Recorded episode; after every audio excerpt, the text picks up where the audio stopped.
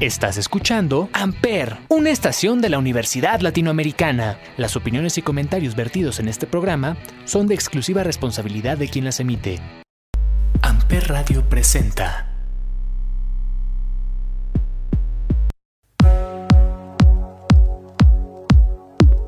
Bienvenidos al penúltimo episodio del Cónsul, este el episodio número 19 y tengo de invitado nuevamente a mi queridísimo amigo Jesús Oaxacoñate, psicólogo, egresado de Campus Cuernavaca, y a quien ya tuve hace un año hablando de este tema y que en este episodio, para este penúltimo episodio, penúltimo, sí, penúltimo episodio de, este, de, este, de esta temporada, quiero que hablemos de VIH. Recién pasó el primero de diciembre, el Día Mundial de la Lucha contra el VIH. Entonces, quiero que hablemos de esta perspectiva, esta, cómo, cómo ha fluido esta perspectiva que tiene la gente actualmente después de pandemia, eh, cómo ha visto la actitud, el comportamiento, em, si ha habido más casos, si cómo ha visto a la gente, si ha incrementado o no ha incrementado los casos en Morelos, en la ciudad, y si ha cambiado la perspectiva en la manera de pensar, la ideología de, eh, desafortunadamente, de, las personas que, que han em, adquirido o que viven con VIH. Querido amigo, bienvenido nuevamente al Consul. Me da muchísimo gusto. Muchas gracias por tenerme aquí nuevamente. Es un placer estar aquí y bueno, es el tema que, que domino y que me, me, interesa mucho hablar porque ha habido muchos cambios en, desde la última vez que hablamos. También yo, yo he probado he tenido la oportunidad de ver esto desde, una, desde otra perspectiva lo cual ha hecho que enriquezca más mi, mi, saber respecto a VIH desde la última vez que hablamos. La última vez que hablamos solo estaba haciendo pruebas y de repente ya estoy eh, en una parte más administrativa que si bien hace que se pierda el contacto con algunas personas, en realidad también ha hecho que tenga contacto con otras áreas con las que no tenía hace un año y, y me enriquece mucho el, el saber de lo que justo vamos a hablar hoy. Entonces, gracias por invitarme. Después de un año. Después de un año. Después de un año. Un año. Justo el año pasado estuvimos con Excel Toledano, ¿recuerdas? sí. Que tuvimos como una, varios días de actividades en, en, aquí en la aula y ah, bueno, ahora ya no pude estar con nosotros Itzel. Eh, quiero que sepan que estamos grabando este episodio eh, de noche, muy tarde, y de verdad te agradezco muchísimo que estés aquí eh, a esta hora. Pero teníamos que hacerlo sí o sí porque, bueno, pero yo sé que siempre estás eh, echándome la mano en este tipo de, de, asuntos. Platícame, ¿cómo has visto esta transición, esta, mm, después de pandemia, cómo es el comportamiento de la gente que vive con VIH? ¿Cómo, cómo ha sido... Em, se, pusieron eh, más abiertos, más vulnerables. Eh, ¿cómo, ¿Cómo es el comportamiento actual? La verdad es que después de pandemia, ahora que estoy, bueno, ahora que he tenido la oportunidad como de replantear como algunas de las estrategias que tenemos que tener en los capacitos para llegar a cierta población, he visto, por ejemplo, bueno, para empezar hay que tomar en cuenta que mi perspectiva va a estar sesgada desde el servicio, desde, desde que el área en la que trabajo, que es Servicios de Salud de Morelos. No sé si para las personas que eh, trabajen para el IMSS e ISTE es distinta, pero bueno, en el caso mío es como un servicio más abierto a la población, lo cual quiere decir que llega a atender como una población más extensa que lo que hace el IMSS. El ISTE, porque el IMSS atiende únicamente a las personas aseguradas por el IMSS y el ISTE trabaja únicamente a las personas aseguradas por el ISTE. Yo en el área en la que estoy, mm, que es realizar pruebas rápidas, no estoy solamente atendiendo a personas con servicios de salud. Entonces, puede que mi impacto sea totalmente distinto, dado que tengo un, no, no solamente me limito a una, a una derecha ambiencia, pero bueno, dejando eso claro, este, he notado que desde la última vez que estuve en, esa área, más o menos sacábamos unas 20, unas 20 personas reactivas al mes de VIH, nuevos casos, la mayoría, porque entre esos nuevos, entre esos 20 reactivos a lo mejor eran personas que ya tenían en algún momento tratamiento, pero que no, no habían acudido a tratarse. Perdón, más bien ya, ya tenían el reactivo, ya tenían el resultado reactivo de que tenían la presencia del virus, pero no se trataban. Entonces, pero la mayoría eran las personas que recién se enteraban de ser personas portadoras del virus. Este año 2022 yo creo que tiene que ver con el cambio de la pandemia. Ah, es que hemos pasado de tener 20 a tener 30 reactivos al, al mes. 30 reactivos al mes es... Estás hablando de personas detectadas por primera vez, o sea, nuevas. Eh, en, en parte. Ajá, porque nuevamente de ahí se mezclan personas que ya, ya sabían, pero que no se trataban. Que ya sabían porque se hicieron una prueba rápida en un laboratorio privado, pero decidieron no tratarse porque no se sentían mal o por eh, simple negación a una, a una situación que no es fácil digerir. Entonces, ya sabían, lo cual no, no siendo correctos en el uso adecuado de la palabra, no son nuevas detecciones. A lo mejor ya llevan años con eso y pues hasta apenas que decidieron dar el paso de empezar a tratarse. Pero bueno. Para eso hay un registro, evidentemente, para que sepan ese tipo de situaciones si ya lo sabían anteriormente y no se habían tratado hasta. Sí, lo que buscamos muchas veces en el Capacits es a las personas que recién este, detectamos, tomamos registro de datos para poderles dar seguimiento, al menos en un mes de que le dimos el resultado, saber que por qué no han acudido, si todo está bien.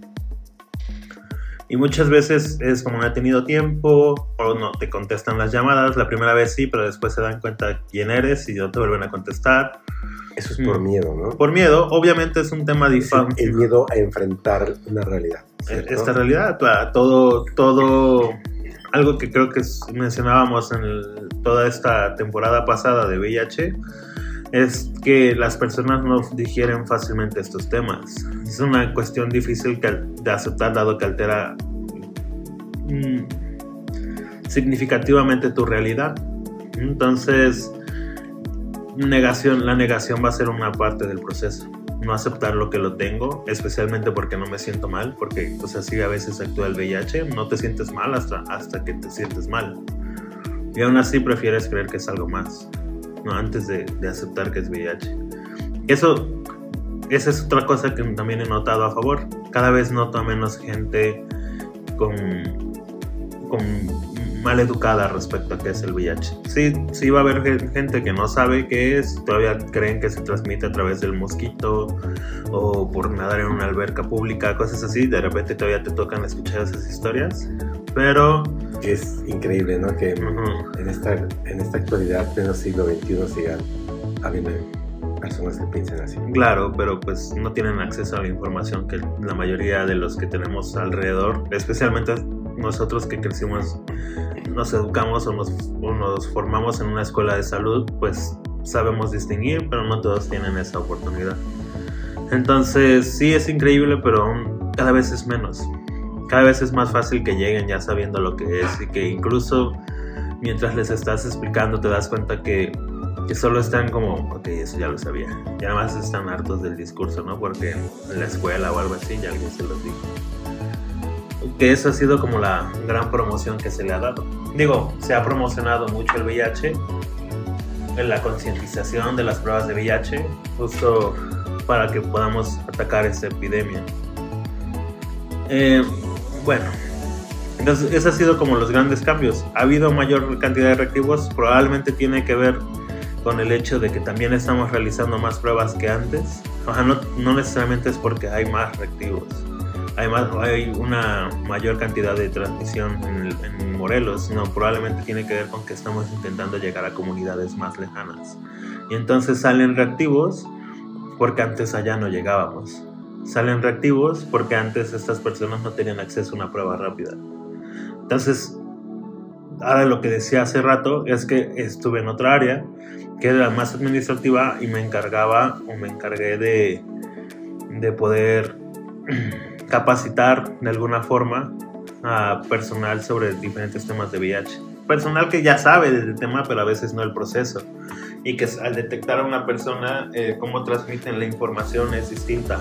Es distinta y el, cómo, cómo, cómo procesa el, paciente que recién recibió el diagnóstico, bueno, más bien el resultado reactivo de una prueba de VIH, eh, a lo mejor se pierde en el llegar al capacit por cómo se lo transmitió el médico o la enfermera. Eh, entonces, ahora ya hay más acceso a esto y siento que es un tema como muy ah, si lo vemos desde como bueno más bien siento que como lo cuento a lo mejor se pierde mucho el valor psicológico social que esto tiene, pero... Sí, porque lo hace, pudiera escucharse como muy... Muy aburrido incluso. O sencillo, ¿no? Así como de, ah, pues sí, VIH. Pero igual supongo que también hay muchas personas que es muy fuerte, ¿no? Para ellos recibir este, esta, esta noticia y el proceso de aceptación, que justo lo que decía de no querer llegar a, un Capacit o a un IMSS o a un ISTE a ser atendido, es el miedo a enfrentarse a esa realidad. Sí, Sí, para muchas personas es muy difícil porque les obliga a enfrentarse no solo a una enfermedad, sino a veces a una cuestión de identidad de género. Porque no están listos para salir del closet y todavía tienen el estigma de personas con VIH para personas homosexuales, hombres homosexuales. Y entonces no quiero decirlo, no lo voy a decir. Todavía encuentras a mujeres hetero que tienen este VIH que el marido decide no hacerse la prueba porque yo no lo tengo. Fuiste tú la que me contagió. Eh, y, y pues estadísticas sabemos que probablemente el marido lo tiene, ¿no? Pero el marido no, porque eso no es de, de hombres. No, eso es para, para gays. Sí. Bueno, lo dicen con otras palabras, ¿no? Sí, sí, sí.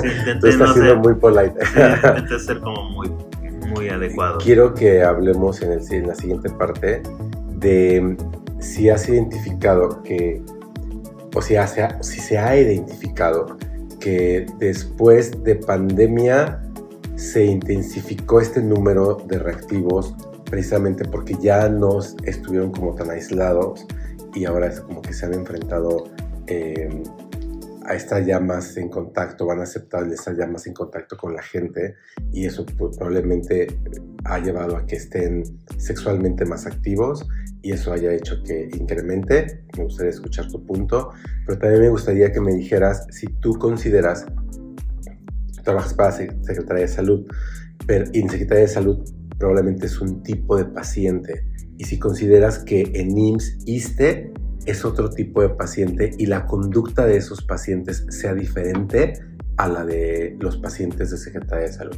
¿Te parece? Sí. Vámonos al primer break. Dime qué vamos a escuchar en este primer.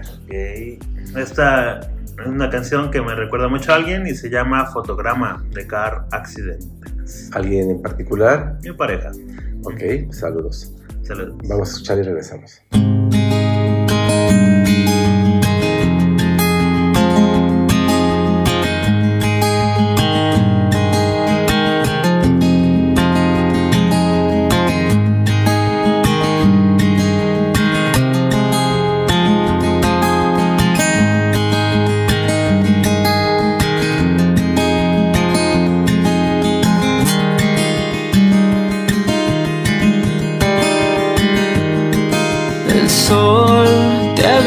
Aquí en mi cama.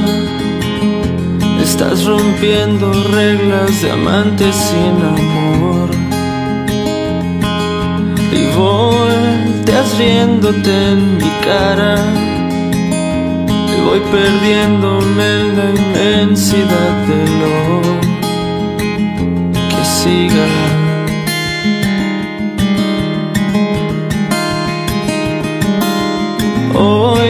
Te envío unos fotogramas. Es la secuencia de una historia entre tú y yo. Aquí me di cuenta que te amaba. Hay episodios claves de nuestra perdición en la vida.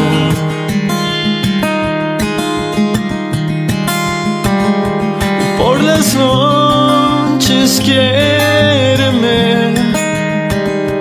Viene el día, quédate, borra el miedo y piensa bien, te quedas o te vas, ya tengo a la mitad.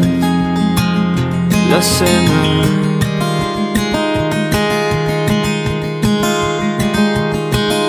Y si esta vida no se acaba, tendremos un millón de inviernos para dos. Y en otra vida no tan larga, aproveché cualquier momento para ser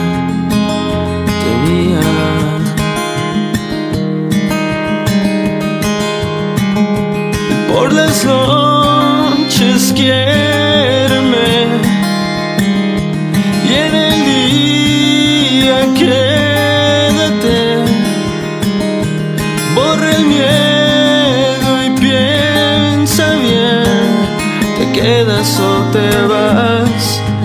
tengo la mitad la cena. Amper, donde tú haces la radio. ¿Consideras que el que ahora ya no estemos en pandemia tan como antes y el que ahora ya tengamos más acercamiento físico sea uno de los motivos para que haya incremento en, en reactivos?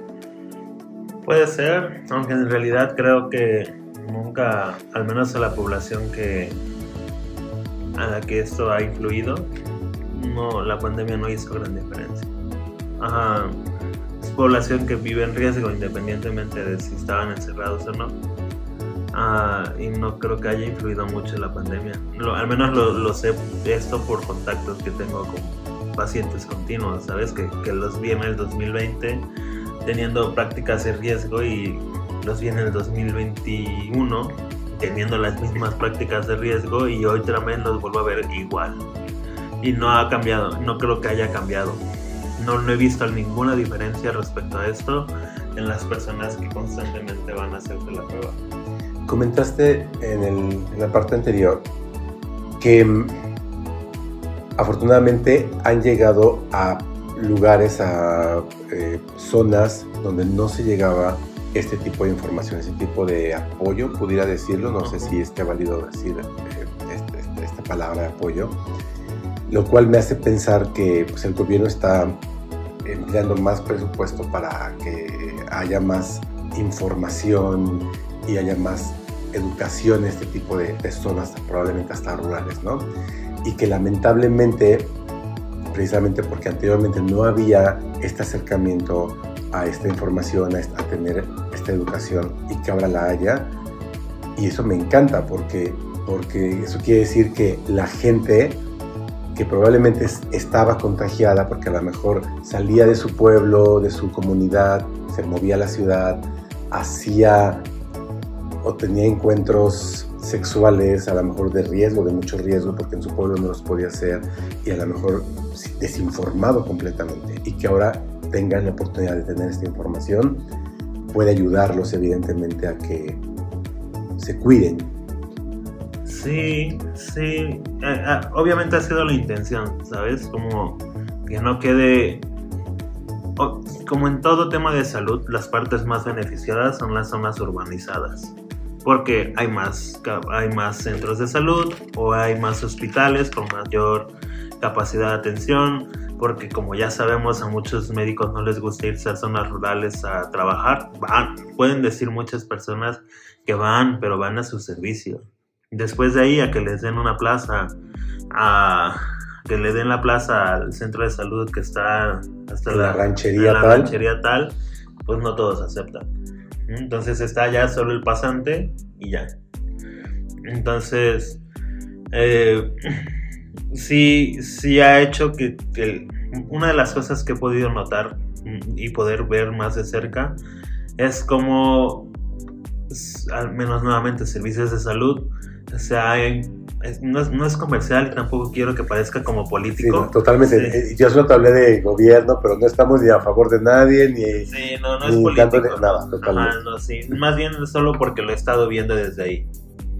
Este se ha dado como esta tarea de capacitar a su personal. Eh, principalmente el año pasado el tema era, el tema era eh, intentar capacitar al personal respecto a temas de discriminación y discriminación a la atención de salud, especialmente para personas este, de la comunidad LGBT. Entonces, casi todos los temas en los que nos capacitaban era lenguaje inclusivo, no discriminación para la atención a los servicios de salud, eh, sexualidad respecto a las personas eh, de la comunidad LGBT. Y, y, bueno, ha sido como algo muy útil. Y este año ha sido como reforzar esos temas, más además, y, y ahorita lo tocamos más a fondo, más además, bueno, este, este, ha sido como la implementación de otras prácticas de prevención, que es donde entra el PrEP y el PEP. Eh, que es otra forma de prevención que no estaba aquí en Morelos, estaba en la, la, Condesa, en la Ciudad de México, y para los que sepan qué es la Condesa, que bueno, pero dudo que la mayoría de los que escuchan este podcast sepa qué es la Condesa. Entonces la Condesa es un, una unidad de atención para las personas con VIH que está en la colonia Condesa, pero también tiene otra sucursal, pero en la Ciudad de México, y que es de las mejores o referentes respecto a la atención a personas con VIH. Y, y aquí en Morelos no estaba el PrEP, y el PrEP, muchas personas lo venían solicitando, que es un... Oye, pero a ver, lo que me estás diciendo ahorita de que está esta unidad en la Condesa y que le llaman Condesa. ¿está en la colonia Condesa específicamente por algo?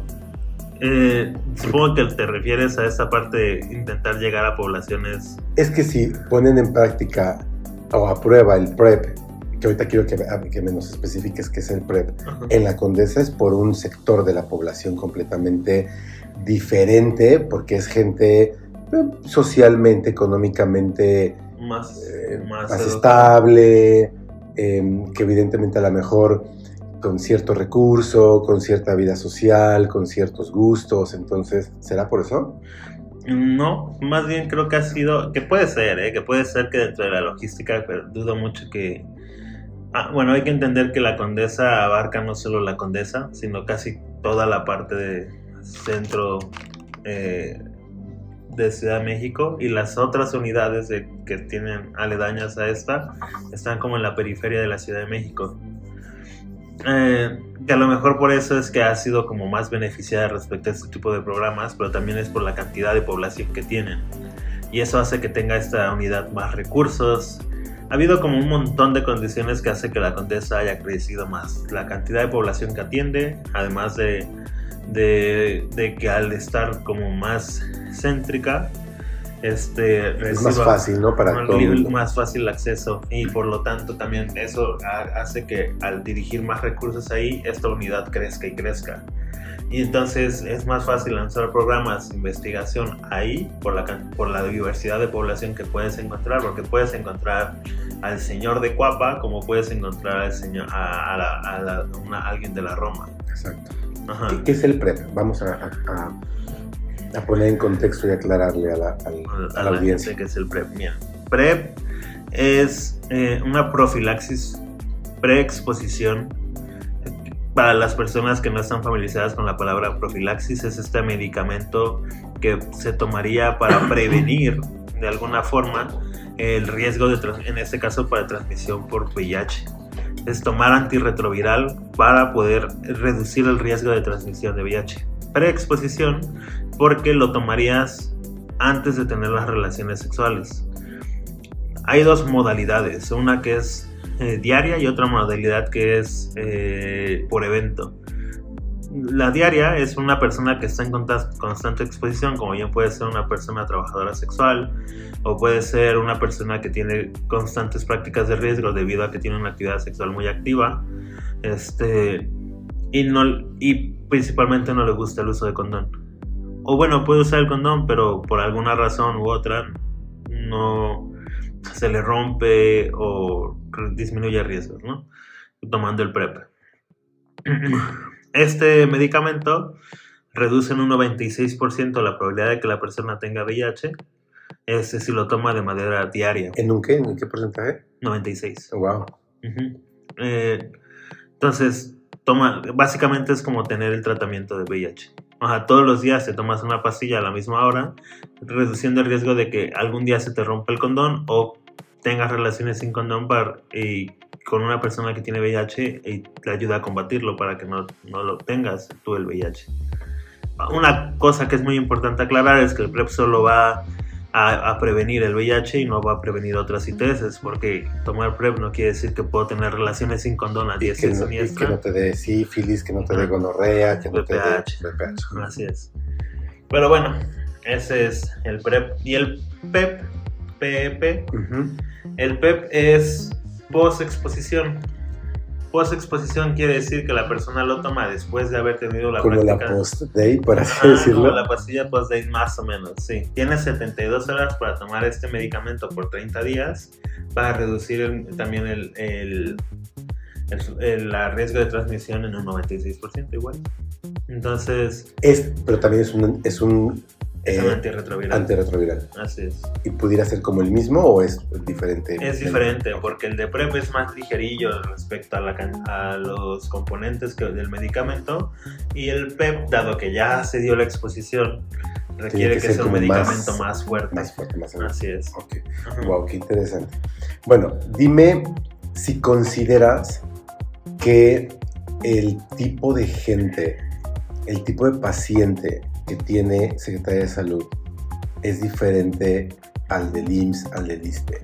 Yo dimensiono que probablemente un, un asegurado del IMSS evidentemente tiene un trabajo, tiene un trabajo en el que fue evaluado de cierta manera para poder ingresar a ese trabajo y que por eso tiene un, seguro social, ¿no? Eh, igual el, IM, el ISTE. Y Secretaría de Salud probablemente pues, está lo que antes era el Seguro Popular, que pues era más fácil adquirirlo y probablemente no es que sea despectivo mi comentario, pero eh, mucho menos clasista, ni mucho menos, pero va más, eh, hay más diversidad de tipo de, de, de personas.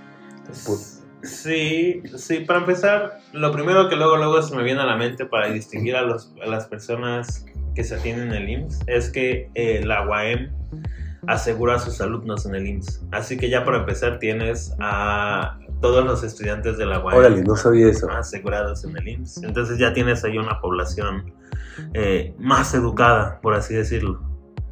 No en temas de salud, porque también hay que entender una cosa, que, que a lo mejor el ingeniero en, en agropecuarias, eh, no, por, no por el tema de agropecuarias, sino porque no es su ámbito la salud, este, no tiene las mismos, cono- va a tener los mismos conocimientos que, que el señor que trabaja en el campo, en Sosocotla, porque no es su área, ¿vale? Pero bueno, si tienes una población más educada, ya nomás con esa distinción, ¿sabes? Pero también eh, el IMSS tiene, o sea, el IMSS no solo trabaja, no solo asegura a trabajadores, también asegura al señor que tiene un ama de casa en, en las lomas y la, y la asegura. Y pues esa señora también se atiende en el IMSS. O también puede tener una familia asegurada por el señor trabajador, el camillero y la familia pues muy de campo. Ajá, también tiene esa, es, no, no hay tanta distinción, a la mera hora también las del IMSS van a tener contacto con poblaciones más diversas.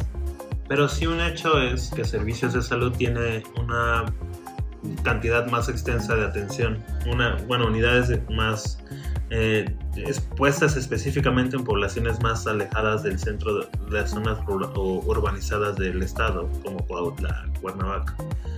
Ah, pueden tener en Azochiapan, pueden tener en Tres Marías, pueden tener en Coatlán del Río, y así como esas, un montón. Que ni siquiera me sé todas. Sé que hay un montón de centros de salud, pero no me sé la cantidad exacta de centros de salud. Creo que 93, si no me equivoco, pero puede que. Wow. Entonces, eso hace que haya más, más este, acceso a, la- a poblaciones que, que están lejanas de un, un hospital, que los del IMSS son contados. Y, los, y las unidades que no son hospitales son como la, la atención es muy, muy limitada. Y bueno, de alguna forma eso es algo que ha beneficiado o hace que el la servicio de salud tenga una población como más diversa. Incluso creo que en algún momento lo llegué a comentar y no me acuerdo si en este podcast. Una de las ventajas, tan, tan es tan, saben, se reconocen como que tienen poblaciones tan diversas que en algunos centros de salud tienen carteles en náhuatl. Y alguna vez en alguna capacitación, en estas que les comentaba de, de inclusión, me comentaba algún, alguna trabajadora de algún centro de salud, que ya se me olvidó su nombre, disculpen, este, que los carteles de náhuatl que tienen, eh, su población no las entiende porque su náhuatl es distinto, Es, es, diferente. Entonces Morelos tiene, eh, incluso en ese sentido, tiene una gran variedad. Personas que tienen IMSS van a preferir atenderse en en farmacias similares o con el, curandero del pueblo o, o, médicos privados porque pues no tienen el, no tienen el acceso tan libre a, al IMSS pues, eh, por mucho que lo tengan. Eh, eh, incluso el acceso a esas unidades es un poco complicado. Al menos desde mi lado de vista, no es comercial los servicios de salud, todos tienen sus áreas de oportunidad pero pues es de lo que más conozco. Incluso algo que me enorgullece mucho haber estado haciendo este año es estar trabajando con organizaciones de sociedad civil, a poder estar comunicándome con los representantes de las sociedades civiles. Que eso, no te me adelantes tantito, aguántame, de eso quiero que hablemos ahorita para el cierre.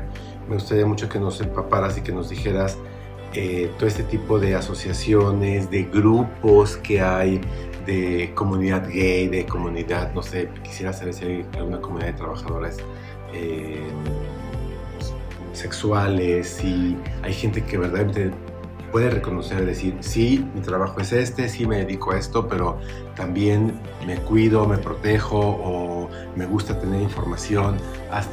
Eh, ¿Cuál es este tipo de, de, avance que se ha tenido también en cuanto a VIH y hasta dónde ha podido llegar? ¿Te parece? Vale. Vámonos al segundo break musical. ¿Tienes en mente alguna otra canción que quieras que escuchemos? O... Tacones Rojos. ¿De cómo se llama ese chavo?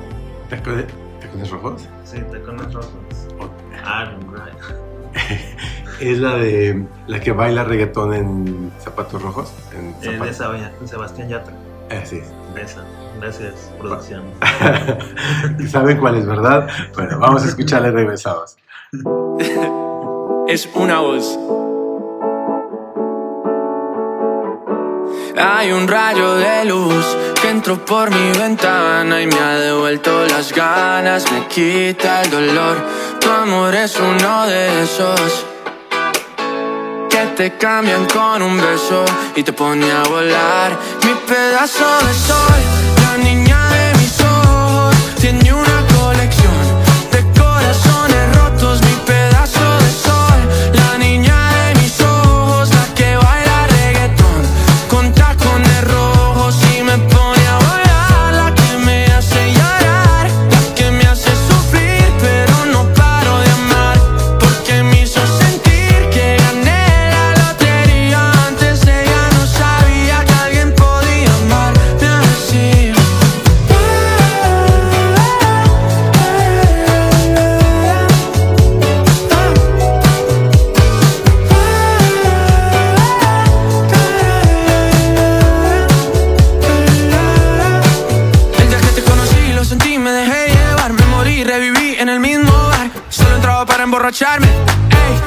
no esperaba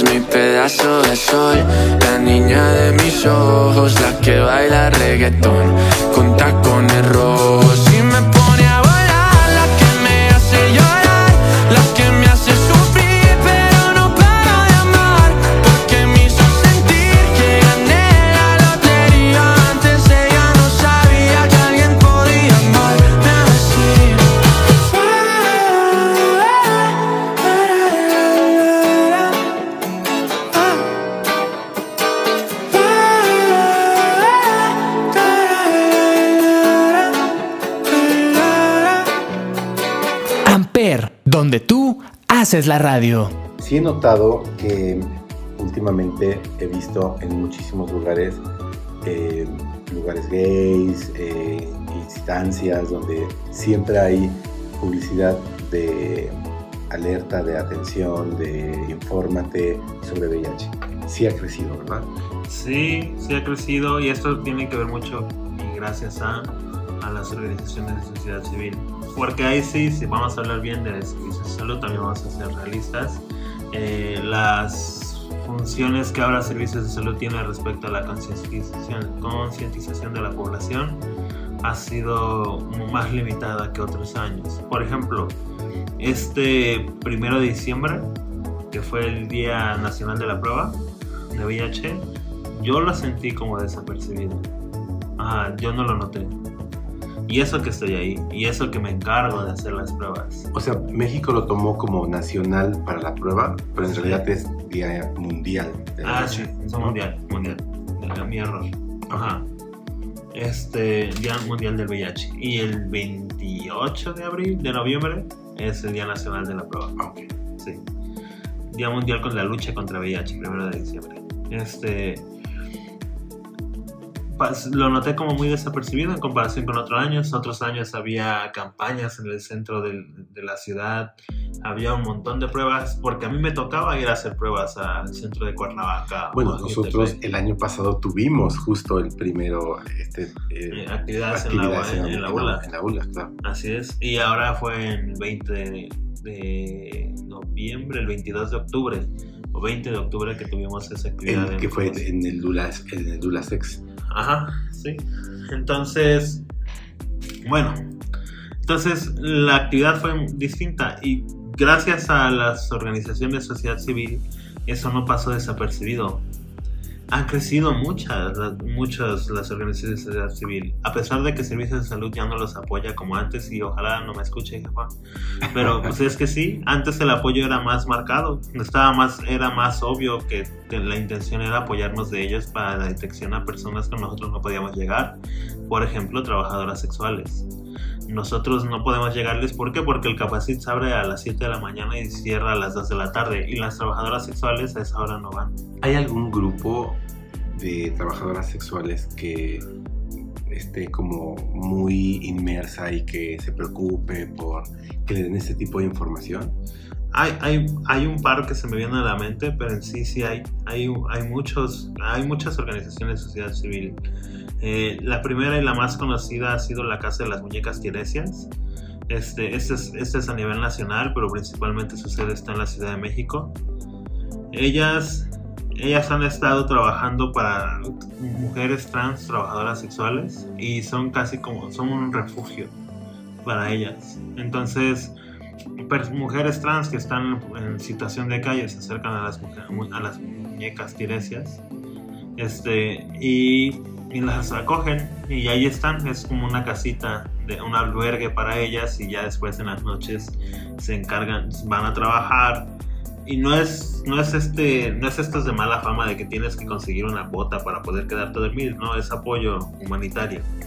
Este, pero lo que sí busca es, además del apoyo de, de, darles un lugar donde quedarse, es ayudarles con los procesos médicos que tengan, poderlas orientar si quieren estar en tratamiento hormonal o si tienen VIH, poderlas orientar a que ingresen y reciban atención de, atención de salud.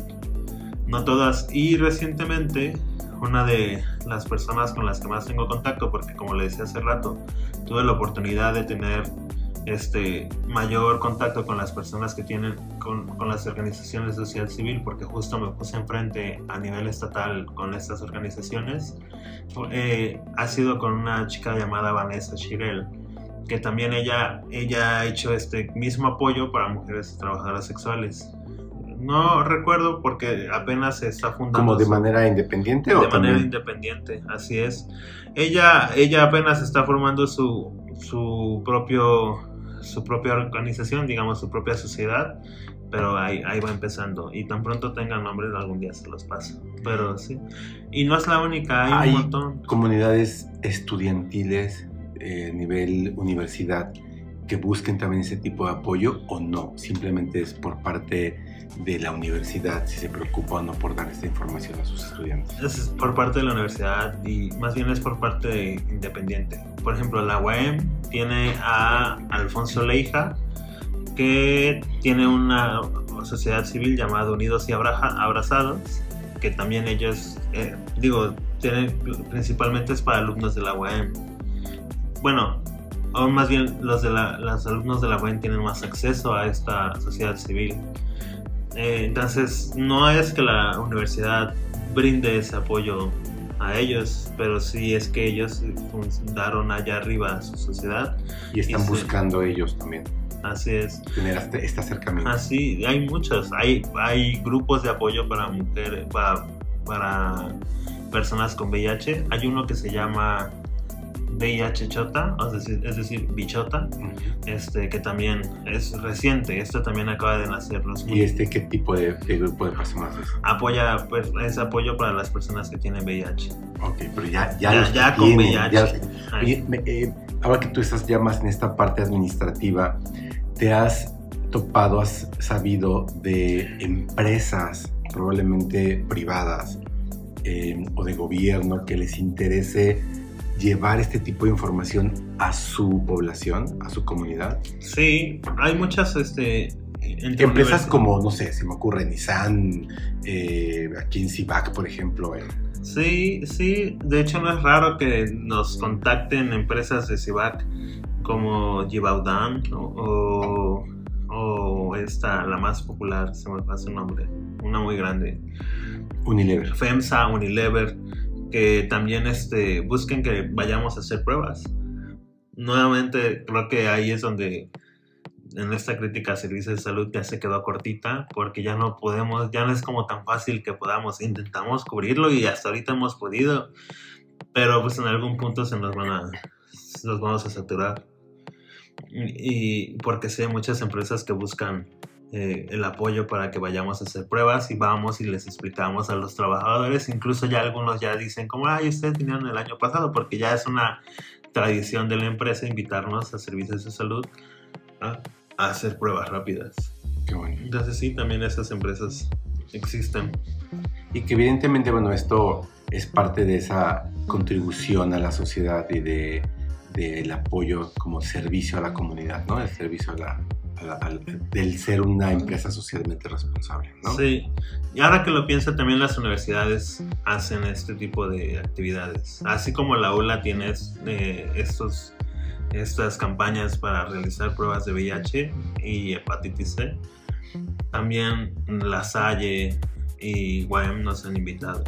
A mí me encanta ver actualmente en la universidad que ya tenemos totalmente esta apertura de poder tener condones en todas las oficinas habidas y por haber y que ya no es, ya se está dejando de verse como un tabú el decir le pones el condón al alumno a la vista y ya no se ve como él, lo estás incitando a que tenga sexo, ¿no? A que tenga relaciones sexuales, no, sino es, te estoy diciendo, protégete. O sea, sabemos que lo vas a tener, porque es evidente que van a tener relaciones sexuales, pero es, tenlas, pero protégete. Y eso me encanta.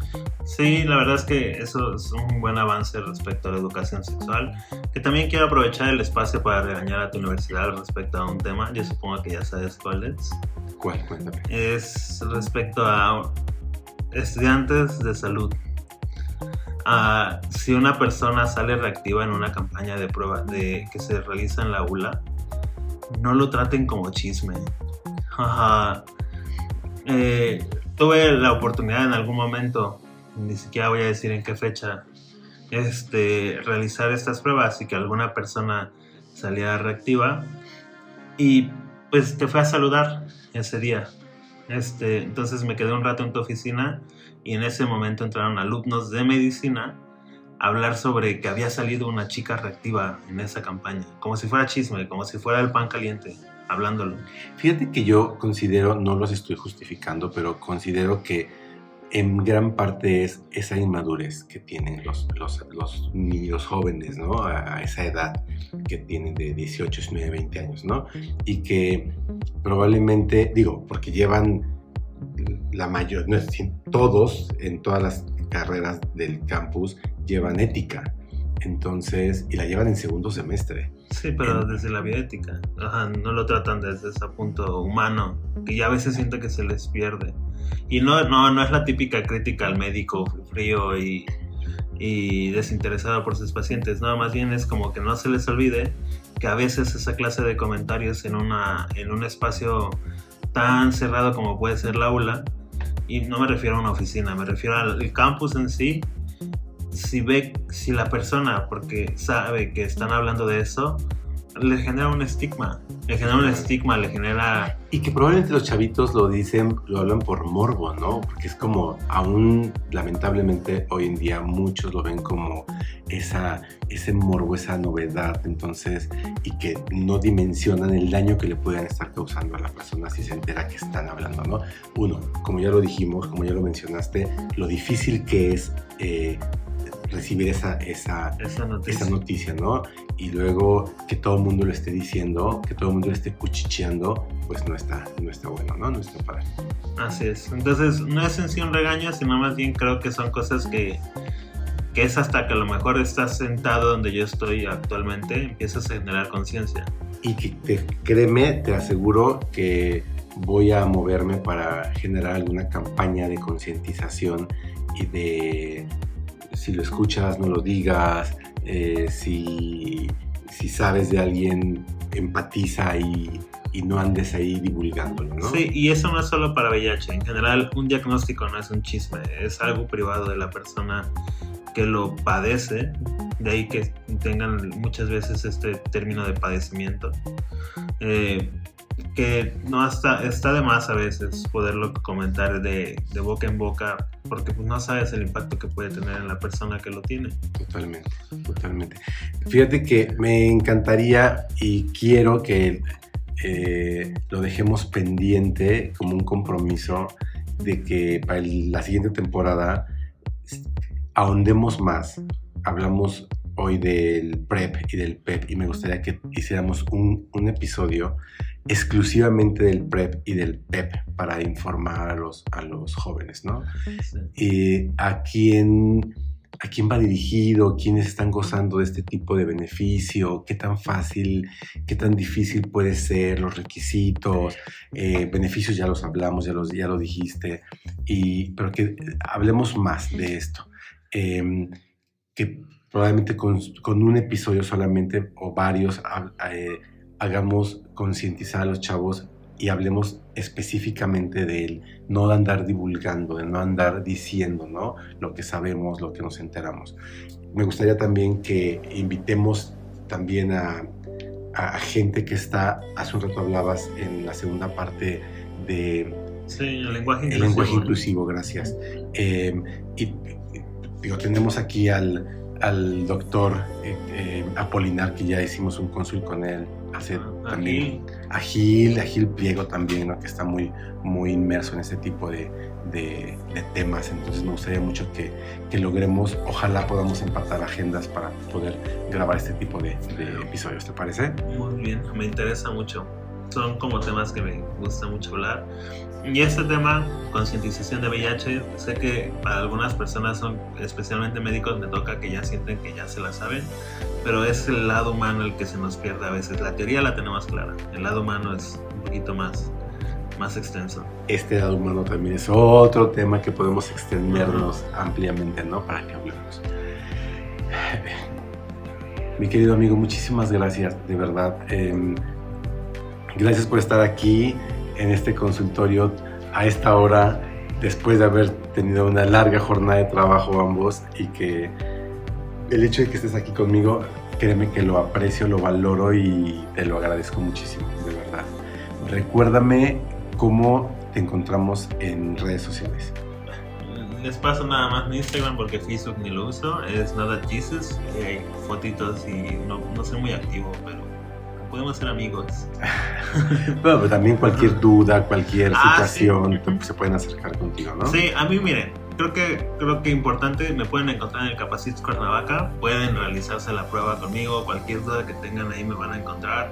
Eh, de 7 de la mañana a 2 de la tarde para realizarse la prueba y si tienen interés sobre PrEP y PEP, hay filtros, pero pues pueden pasar conmigo y nos lo hablamos en lo que llega ese episodio. Este, eh, Capacit Cuernavaca está ubicado al lado del Hospital Parres por la entrada principal. Eh, le preguntan al guardia y les señala la entrada, no hay pierde. Entonces ahí, ahí nos vemos, ¿vale? Cualquier cosilla que ahí surja eh, y si quieren condones también ahí se las damos. Perfectísimo.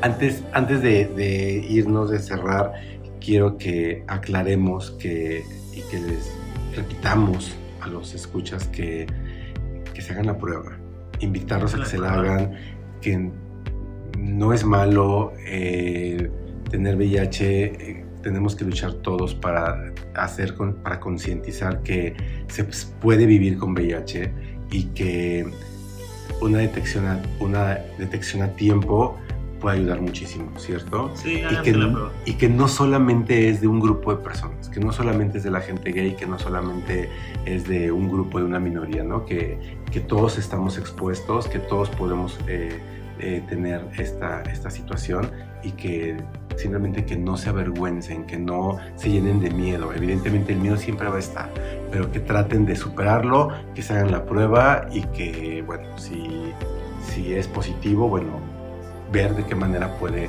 se puede eh, combatir y hay muchísimas, muchísimos medios. También en algún futuro, en la siguiente temporada, nos sé, hablamos de la vacuna, que es algún tema que también tengo pendiente. Sí, esperamos que mientras salga más información, porque aún, aún, es un tema muy olvidado aquí en México. Pero sí, háganse la prueba. Este, yo, la neta, algo que creo que hay que reconocerle a la ULA es que se hacen la prueba. O sea, sí se hacen la prueba. De las veces que vamos a realizarse a realizarles pruebas a la aula. Eh, yo creo que más bien los que no van es porque ese día no pudieron asistir a clases. Entonces, qué bueno que su población se mantiene. Digo, yo también soy dragón, pero no, no soy, este, no me tocó tanta actividad como ahora.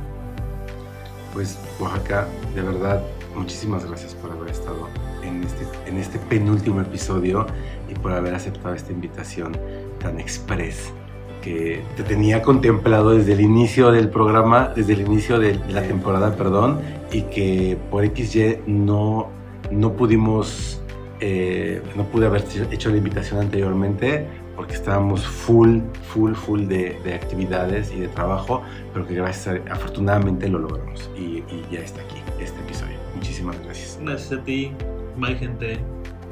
Yo soy Javier Jaén, Javier J-A-H-E-N en todas las redes sociales. Gracias por escuchar el Consul. Buena tarde. Amper Radio presentó Amper, donde tú haces la radio.